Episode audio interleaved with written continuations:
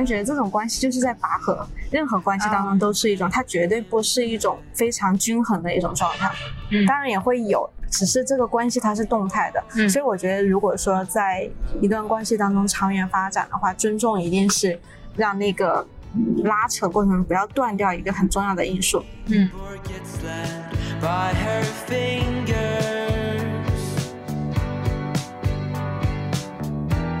But he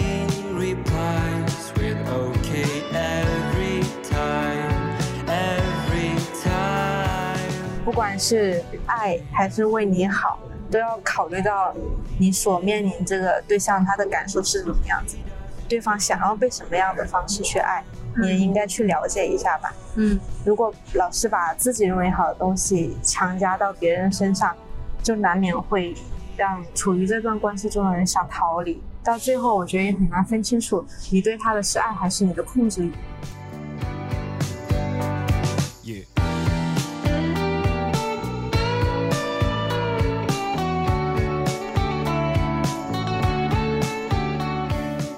每个人都不是孑然一身走到你面前的，嗯他是带着他鲜明的成长的痕迹，所以你突然接纳的是一整个世界。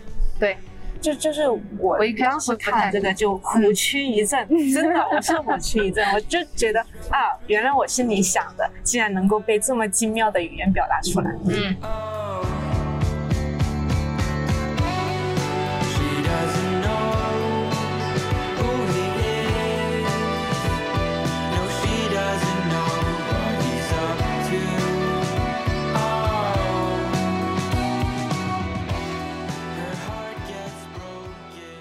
大家好，这里是随意点，我是新一，我是余文。刚刚没想起来我叫什么，太久没有录，以至于忘记了自己叫什么。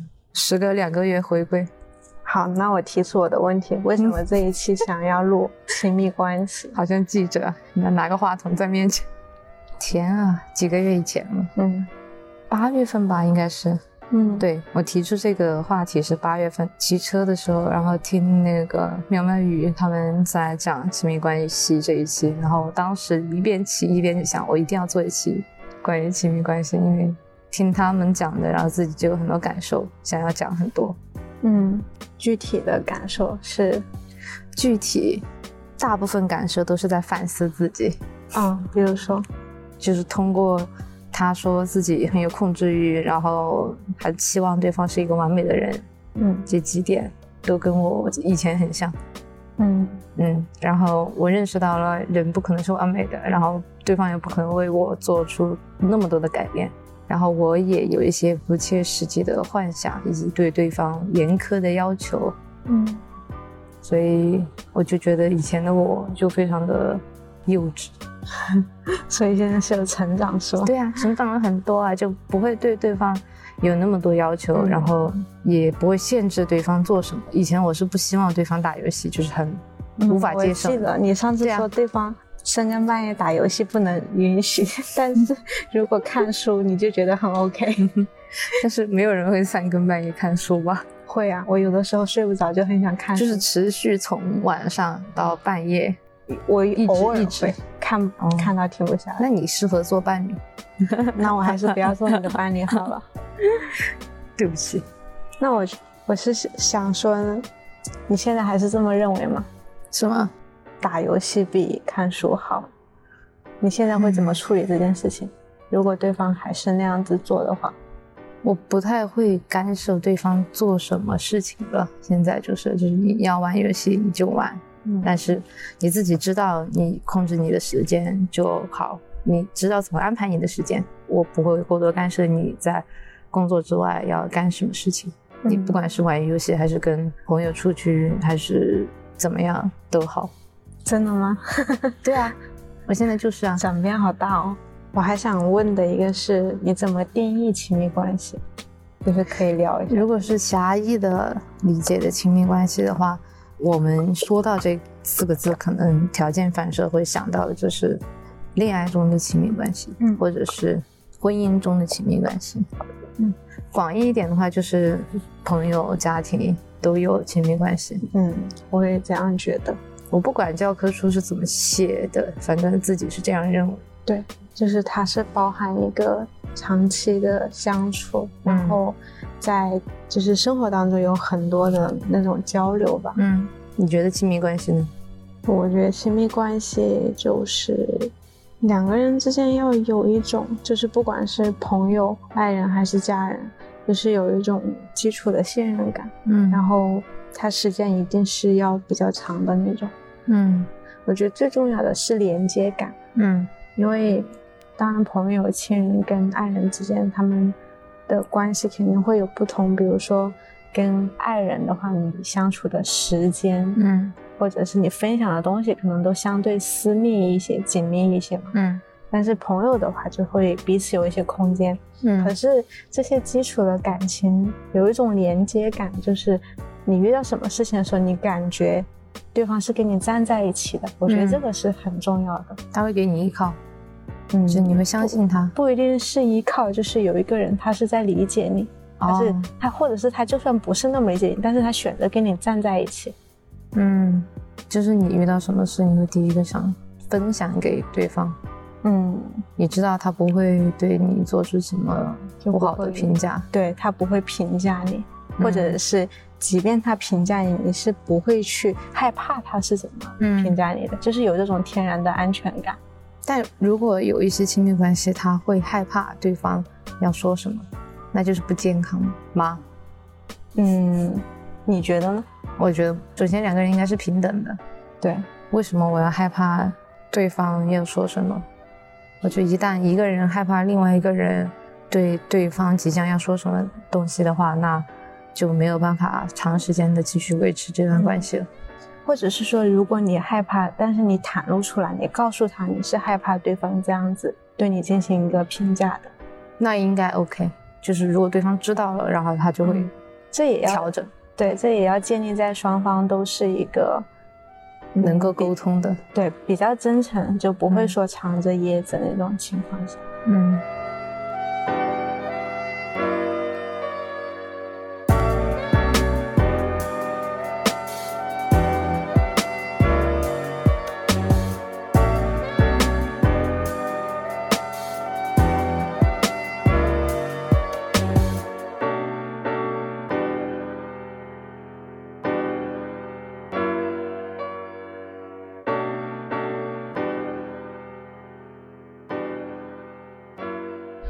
说什么来着？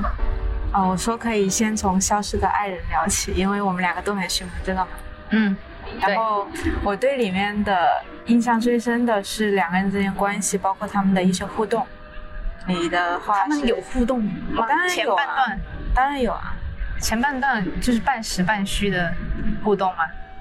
你是说他的叙述方式，但是其实电影里面前半段是有展示啊，比如说一开始他们周年的时候就会有那些、啊呃猜谜活动啊、解谜什么的嘛。我都快忘了，虽然我看了很多遍，你看了几遍？六七八遍吧。就是我可以背记住他讲的那些台词，嗯然后我会有一种代入感。嗯，那你代入的是哪一部分？呃，就是他驾车，然后在车上就是做个哭歌。没有，不是，就是他把笔扔掉的那一段，嗯，我觉得很很什么？爽。然后呢？我不是说冲击力最大的就是他杀人那一段吗？嗯就我不敢，我至今都没有看过。我虽然看了很多遍，但是我至今都没有完整的看过，就睁开眼看过那一段，就一直是闭着眼看的那一段。嗯，那你一直闭着眼睛，怎么知道接下来要杀人？我知道他们要开始了，因为看了很多遍啊。我知道接下来会有那个血腥的场景啊、因为第一次看的时候不知道啊，第一次看了之后我就知道，然后我就后面，我就每次都闭着眼睛。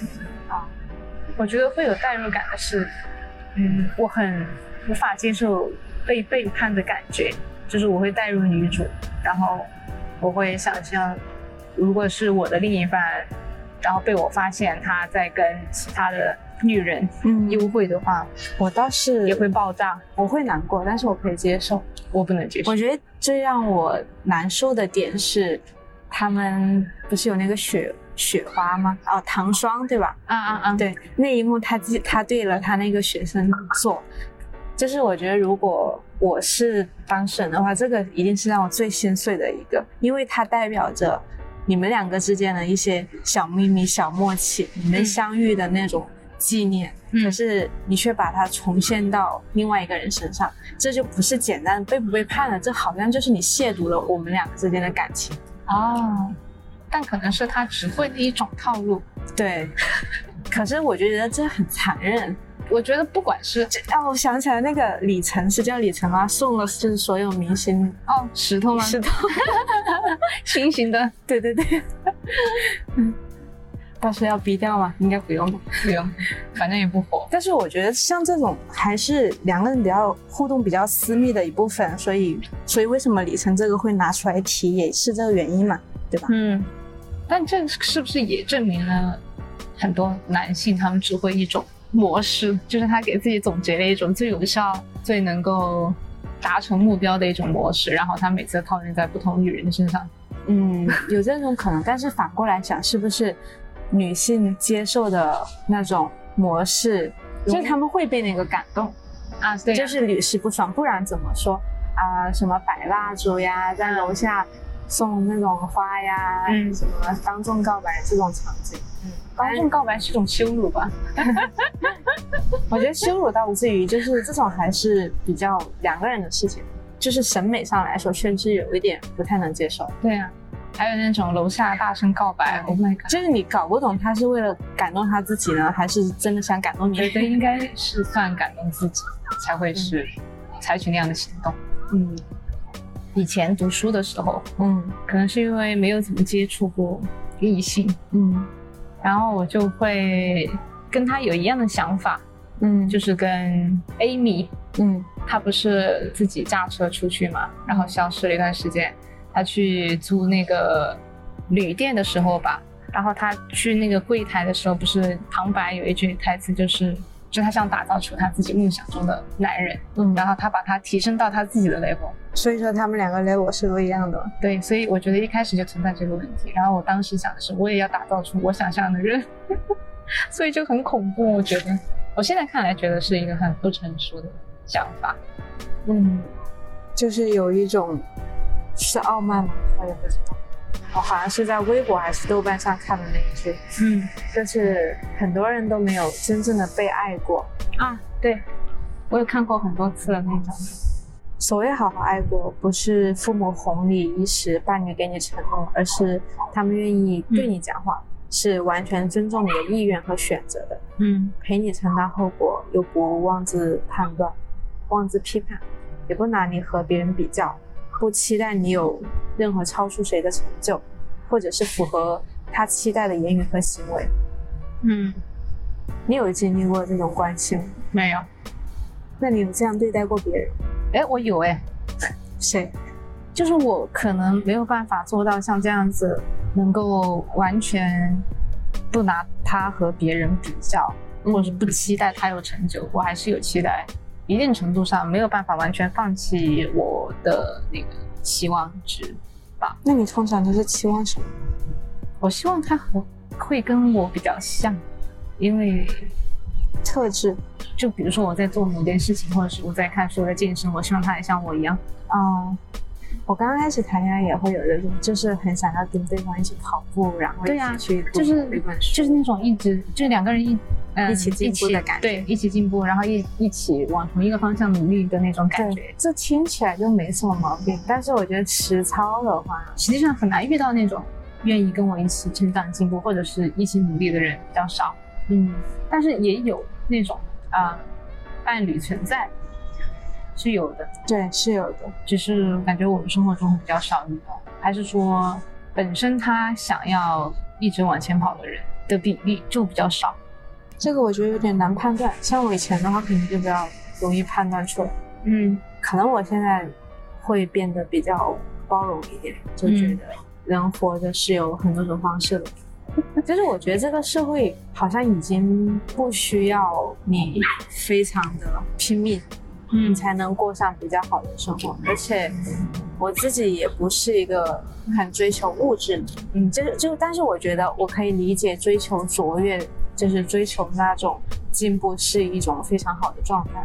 嗯但当然，我觉得我这样子想也会有一个弊端，就是我确实很难。就假如我现在有一个你这样子的伴侣，我可能就做不到。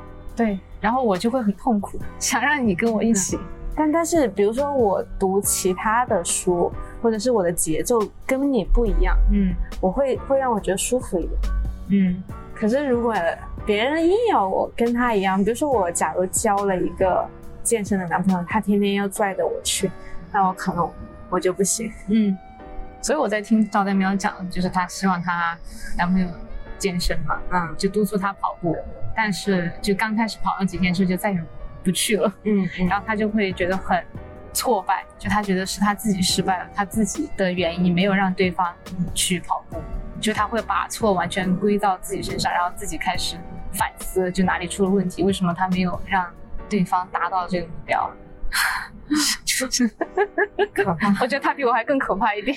那你们是不是通常对生活、对自己都完全充满了掌控力？我就很希望有完全的掌控力，因为我很想要有一个非常规律、有秩序的生活吧。如嗯果我说在某一段时间他打乱了某一种规律，或者是他没有按照我预期的这种步调在走，我就觉得我的生活已经乱套了，就失去一种掌控感，然后觉得很无力。哎，我以前也是这样子，嗯就有一天我是觉得什么都很不如意，就是为什么我工作完了，然后我还要为了坚持我自己的那种规则，要做饭，嗯要吃的健康，然后还要搞一下卫生。那阵那阵子我就是真的哭了，我就想说，哦，为什么我要做这么多东西？就觉得好想躺在床上什么都不干。嗯我就想说，可能人的那个状态会不一样吧，就是嗯你们是两个人，然后大家追求的东西可能就当下的那个重点是不一样。我我就会想说，我比较理解这一点，所以我感觉我没有要求过谁达到我的期待，以前也没有吗，从来都没有。一开始也没有。没有啊，对不不不，一开始是有的，一开始是我想要对方跟我一起找一些很好的工作，嗯然后一起买房什么的。嗯我那个时候才多少岁啊？真的是我就想这些东西，然后然后到后面我发现对方根本就不回应我这个问题，嗯我我也会赌气嘛，我就想哦，那我自己我就不管你了，你爱咋地咋地。然后到后面我也不知道是随着年龄的增长，还是说看到了什么其他的想法，就还是说我其实是尊重他的，那个是我的期待，但是我可能不会压迫性的去嗯对他说这些。嗯这么说起来，可能这个期待也不是很强，不是说我的这些愿望少了他就不行。嗯而且我觉得最重要的一点是，我只是他的女朋友，我又不是他的妈妈，我为什么要学他这些东西呢？对呀。但我觉得女性在恋爱关系中很容易会把自己部分母性的特质显露出来，就比如说他没有好好吃饭，然后你会督促他好好吃饭，或者是感冒了之类的，然后你督促他好好吃药，或者是担心他的身体怎么样，饿了、渴了。那男性也会这样嗯关注我、关心我们呀，对吧？我觉得相对没有那么在意这些细节。男性的话，我没有遇到过起码跟你说感冒了，给你买点药什么的。啊，这些是会嘛，但是就没有女性关心的那么压迫性，对，不好意思，又压迫了。刚刚不是说这个吗？有人真的愿意听我讲话，对我讲话，尊重我的意愿和选择，给我承担后果，但是又不会妄自批判，嗯，也不拿我跟别人比较，不期待我有超出谁的成就。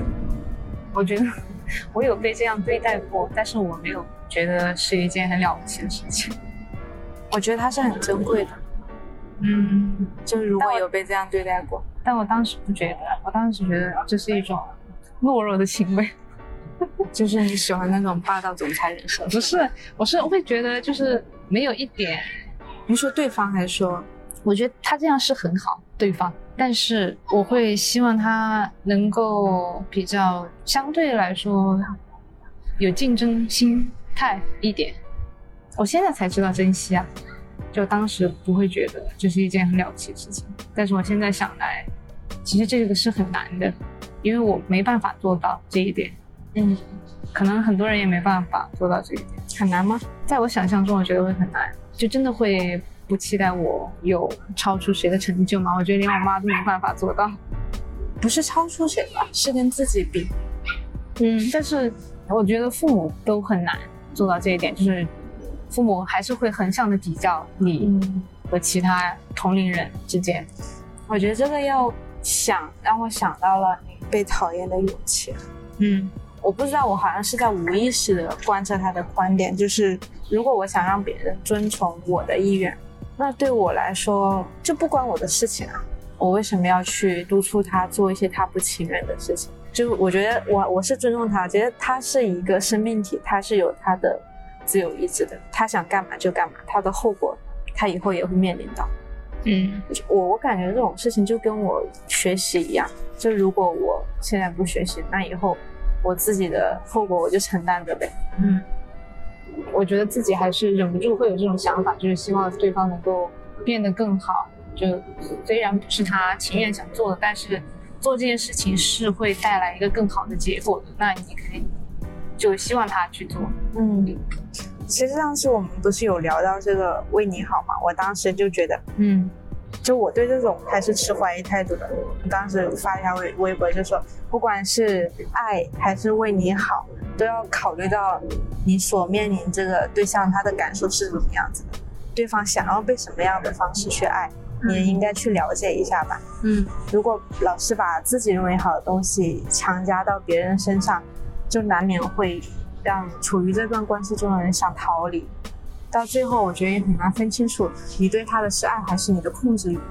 哦，对呀、我又开始反思自己。就我们上次聊到说，对很多事情，我都是那种觉得有很大的不确定性的嘛，嗯对吧？嗯，但是你你会觉得要有一个，确定的结果。嗯就我在不确定性中会觉得很焦虑、不安，没有安全感。嗯，我觉得看历史、看那些书还挺能意识到的，就是它给了我一种全局的观念，就是非常综合、非常复杂的机制，所以我就会对很多事情都我能做到哪里就做到哪里就好了。啊，我可能会大大概去判断一下这个概率，嗯，但你不会想要就是我一定要做到最好。我只能尽我能力做到最好。我可能最多只能跟我当下的这个精力状态来比，我可能很难去跟啊那个谁谁谁做到什么程度。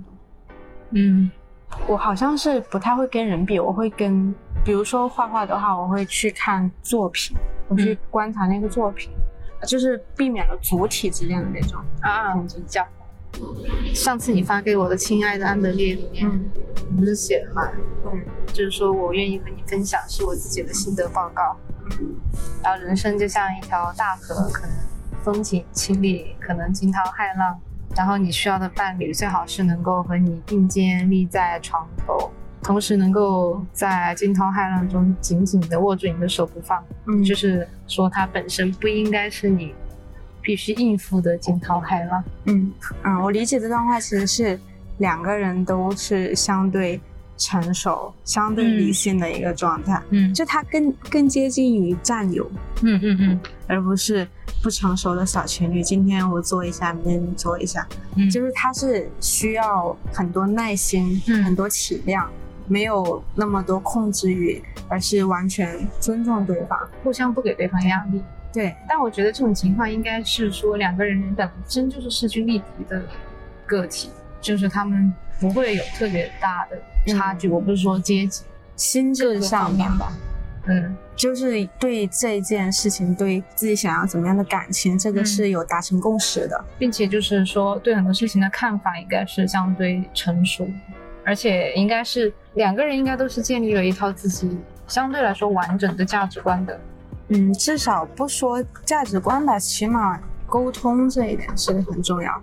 嗯，沟通理解，就不会说一方会压倒性的嗯，压迫另一方。你觉得亲密关系当中最重要的是什么？沟通嗯，是的，还有信任。嗯，我我现在有一个新的体会，就是我觉得这些都很重要，但是我觉得维持一段关系，或者是让一段关系比较深入，很重要的一个因素是尊重。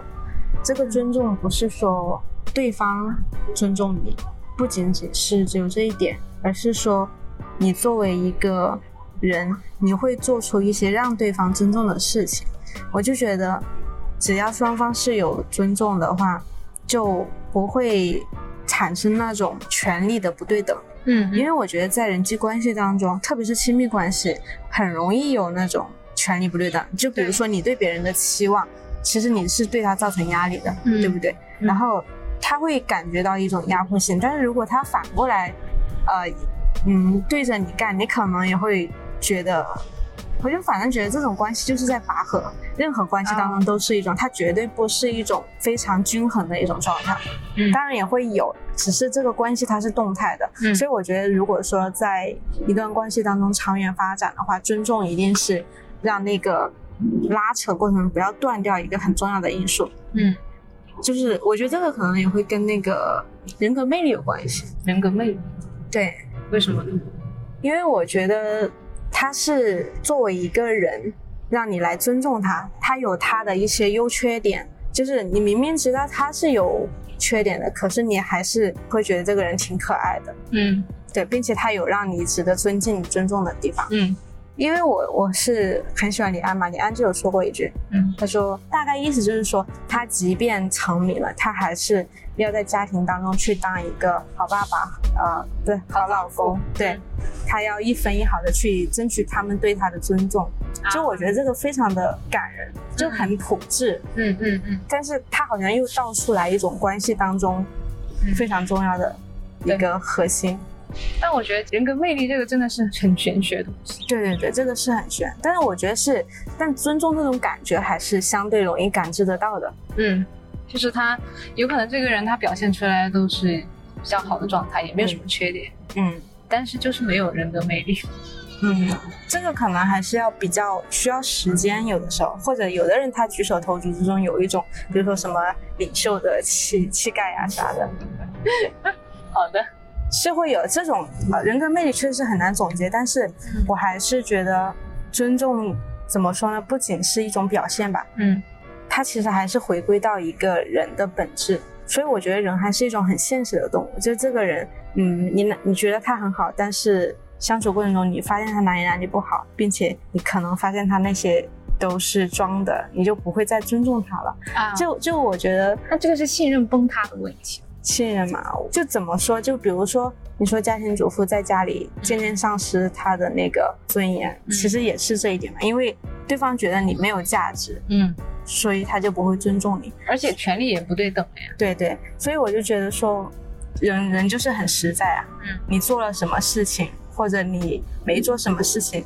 都有可能对你在别人面前展示的形象有所折扣，或者是有所加分。嗯就表面上我很不提倡这种东西，但是我就是不得不承认，嗯 大家都还是，就就是我们上次讨论那个问题，你记得吗？就说不在乎对方的物质，嗯，对对啊，我们不在乎男性的物质，对啊，就是他有车有房，对不对？不在乎，不重要。对，但是我们也不可能做到他完全没有经济能力。哦，对对，是我当时是说，就算他摆地摊，我也喜欢。嗯，就是，但是我我觉得我举的那个例子，就是假如他连麦当劳都抠抠搜搜的，嗯然后那你这样长久起来，你还会对他保持那种尊重吗？我觉得大概率你是不会的，因为你就是一个要追求卓越的人。那追求卓越的人，他在这个社会上摆地摊，能有很大概率去体现他的卓越追求吗？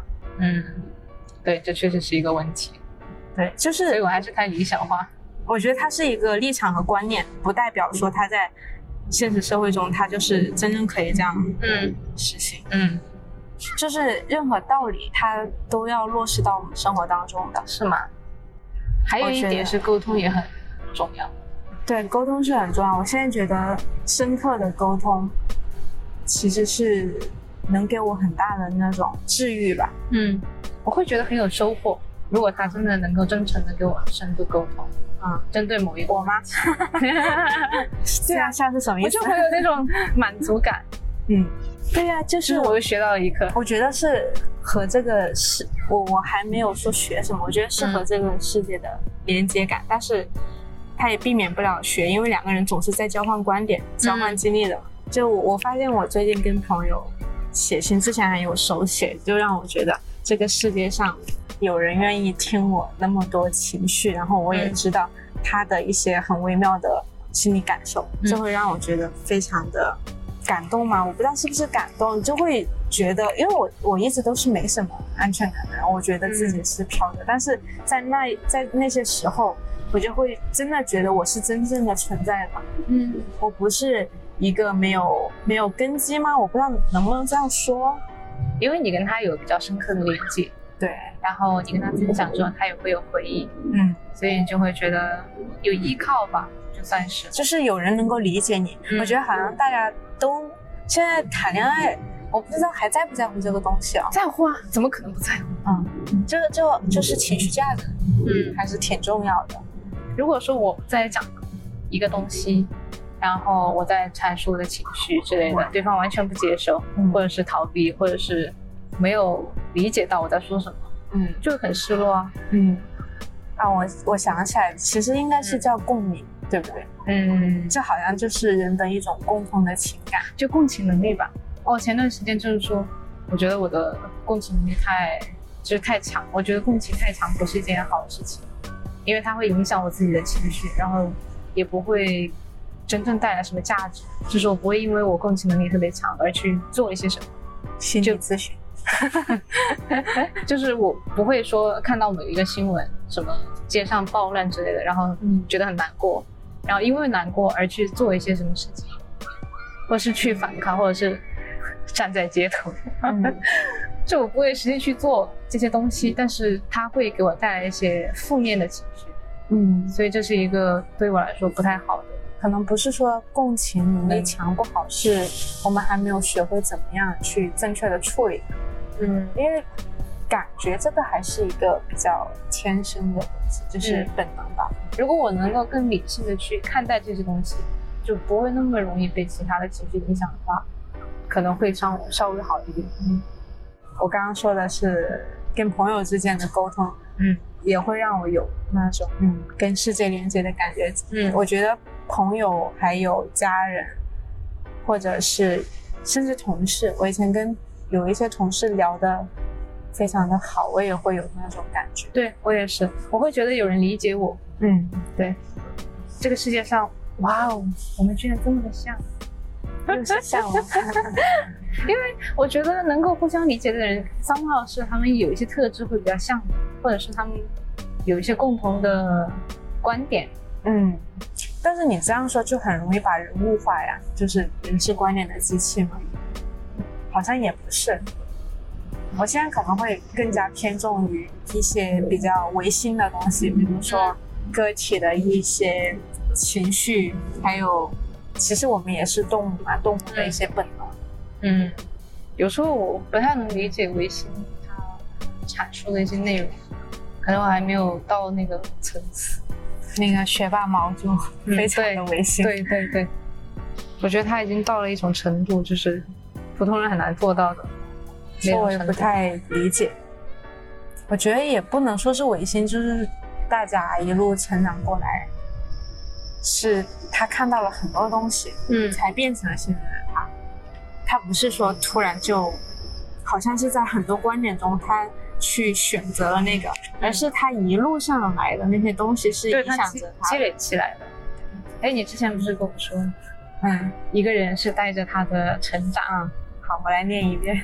他说，每个人都不是决然一生走到你面前的，嗯他是带着他鲜明的成长的痕迹，所以你突然接纳的是一整个世界。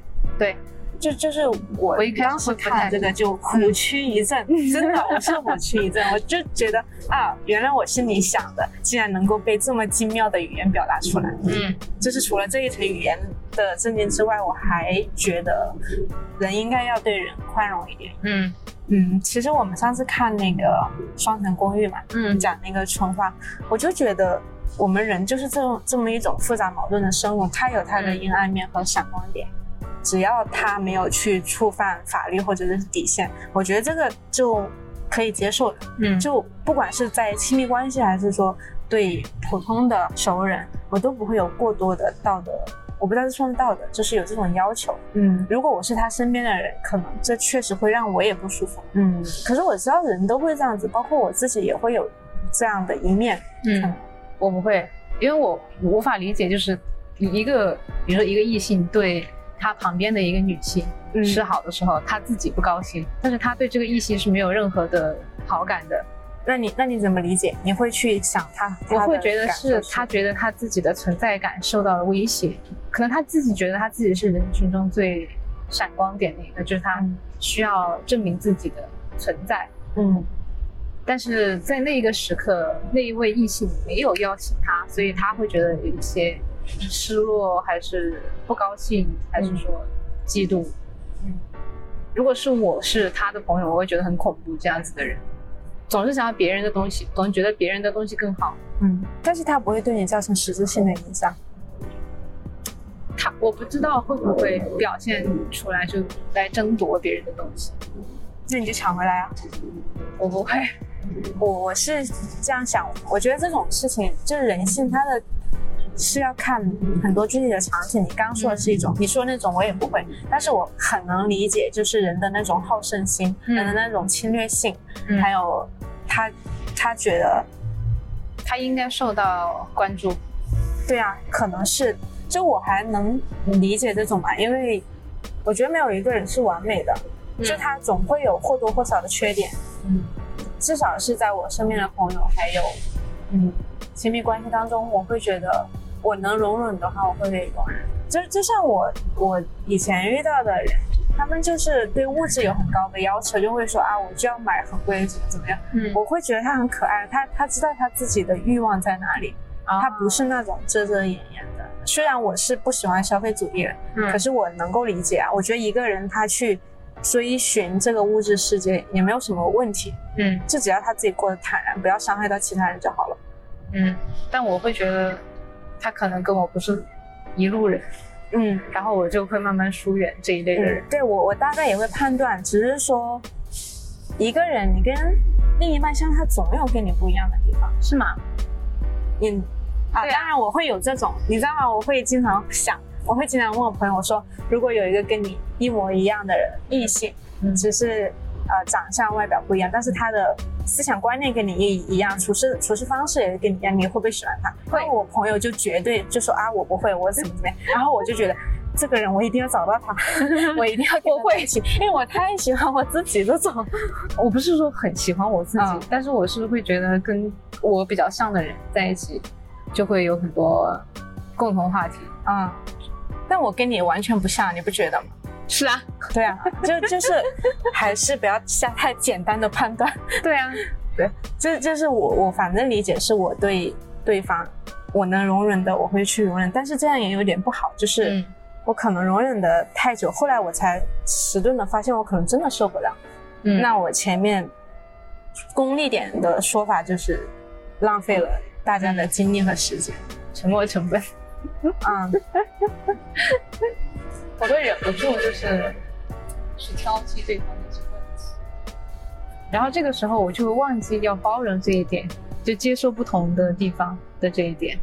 你要功利的想啊，就是对方的这个你所说的问题，他对他不是一个说触犯法律或者是什么原则性的问题，嗯只是一些小毛病。嗯，就是我我就会很实用的去判断，我就想这个东西，他这毛病对我生活有没有影响，对他的生活有没有影响，嗯就这样子。那如果没啥影响，只是让我个人感官有点不好，那我觉得还好。嗯，对，嗯，我以前会想，就是我不是之前说过嘛，嗯如果对方很喜欢打游戏，或者是嗯把很多时间都浪费在游戏上，嗯我就会觉得玩物丧志。我我就很难很难不去想象未来，嗯就是我会把他现在做的这些东西的行为跟他的未来连接起来，然后我就会很母性的开始担心他的未来是什么样子。如果他浪费了这么多时间去打游戏的话，那以后怎么怎么样，怎么怎么样，我就想得很远很远很远。嗯但实际上就是他自己的选择，跟我没有什么关系。他自己愿意花这么多时间去玩游戏，或者是玩其他的东西。我我不知道是我过于乐观啊，就是刚刚说的，我就觉得这个社会已经就生产力已经很发达，嗯好像大家也不需要拼尽全力才能活下来，因为我的最低标准很低，但是你的上限是无限高的，所以就会为这些事情所担忧。哦，我会觉得你还是起码要稍微努力一点吧。嗯，对我，我觉得我现在确实是我嘴上说着，哎呀，我不想努力，我不想活得那么累，嗯。但是我知道我想做的，那，其实我反对的也不是努力，我是不喜欢那种口号式的，嗯嗯嗯，我会想说不做，嗯，对，除了我自己就是那种啊，我我是想知道，呃，我要自己要做到一个目标，然后我就去做就好了，我就不想渲染成啊我怎么怎么样哦，这会给我那种自恋。但是我觉得反过来看的话，它会成为你以后自信的一部分，你就会。你其实是在验证你的方式和决策，去达到一个成果。对。但还有一个说法是，呃，如果你把你的目标，嗯还有你想要做的事情告诉给很多人的话，那你可能做这件事情成功的几率就会降低，因为你在告诉别人的时候，你会收获一种莫名的满足感和成就感。你觉得你已经接近那个目标，或者是你觉得已经完成了百分之三十，然后你就不会花更多的精力，或者是更加努力去完成这个目标嗯，但是也有一种相反的理论，啊。对，跟你这个完全相反我。都没看过呢。在一万行第一期 就讨论这个，啊，这就是回过头来说的话，我觉得我对对方没有很大的要求，不期待，嗯是因为第一我确实是尊重他的选择，我相信每个人他都有他要去承担自己的后果，嗯然后我不是他妈，我没有义务管那么多。好，首先这是一个界限划分的问题，然后其实就是我，嗯，我们俩的区别是在于我没有很高的上限。嗯我只要觉得这个社会饿不死你，你能找到一点乐趣，无用的乐趣也好，就是能够稍微充实一点就 OK，嗯就找到自己想做的事情。然后还有一个点就是，我觉得努力是要看实际的，就我觉得不是所有人都都是那种类型吧，就是像你那种执行力很强，我就很佩服。就就像我自己就不行啊，我就是要知道，我要纠结很多遍，我才知道我自己想要的是什么。有的时候我想要的东西有很多，但是我又不可能一直去做。我全都要，成年人。嗯，反正反正我我是很难受到别人的刺激，就是哦，别人对我受到别人的刺激，几乎没啥刺激。我就一直受到别人的刺激。嗯，我以前可能多多少少也会，后面我就觉得，我不知道是我在骗自己还是怎么样，我嗯会去判断那个是不是我想要的东西。其实前段时间我投那些大厂，我是有一点受影响，就是我有、有一点想证明我自己，嗯但是我后面一想，其实我不想去，我想做的是，嗯，我有一个我理想的一个模型，对但那个模型它不一定是大厂。对，但真的有时候我还是会被这种外界的嗯认可，想说，嗯，想要去试一下，挑战一下。啊但我但同时我又不是非常积极的说啊，我就要为了这个目标，我就要一切去 all in 进去。我不是，嗯我只是按照我的那个模型去投另外一个。啊，这所以说这成功率就肯定不高嘛。但嗯，这这是我我觉得我自己这个想法比较坏的一面吧。我觉得正常啊，因为你你你很清楚你自己想做的是什么，嗯所以你不会说盲目的为了进大厂做一些你不喜欢的事情。因为我也知道我不喜欢，比如说我要去做抖音的信息流广告，我是肯定不想的。嗯，但我不会说为了一定要进去做而违心的想要进去，就是为了去而去。对，你不发现这就是一个点吗？就是像你，你知道你有一个目标，你就会进去做，可能，但是你的伴侣可能在那个时候他没有什么非做不可的目标，对就可能当时就是处在那个阶段，你在逼他也我没有逼任何人。OK，就你在期待的话，嗯我觉得有的时候人的成长是，就是有成长的阶段不一，一样吧，对我觉得人的成长就是他有种子，你要有耐心去等它发芽。对啊，他会每个人他都会找到他自己的道路，不管这条道路是好是坏。嗯就如果你爱的对方他是一个本来就有上进心的人，嗯他可能就不会像你说的那种嗯，一直打游戏打一辈子。是吧？但是如果他能一辈子打游戏，那说明这个人可以嫁了，太有钱了。好的，是这个结论，没想到。但我现在觉得没有那么在意这一点，就是也还好。嗯，就是金钱上面的，其实不是，我是说玩游戏的话，嗯，就我不会像没有，你上次说你说我是说，我不是跟你说了吗？以前嗯就是他假设他要，他跟我说他要玩游戏，但是他实际不是一个玩游戏。的人，嗯。然后他只是说了他要玩游戏，然后我就开始很不开心，嗯，然后我就开始幻想，但然后我是他说就开始去看书，你就会很开心。对，对啊。然后就很难过，然后。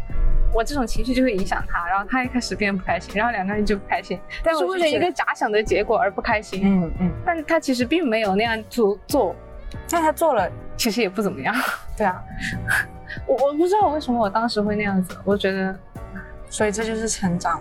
嗯，那我们今天的节目大概就到这里了，虽然也没有讲什么。再见。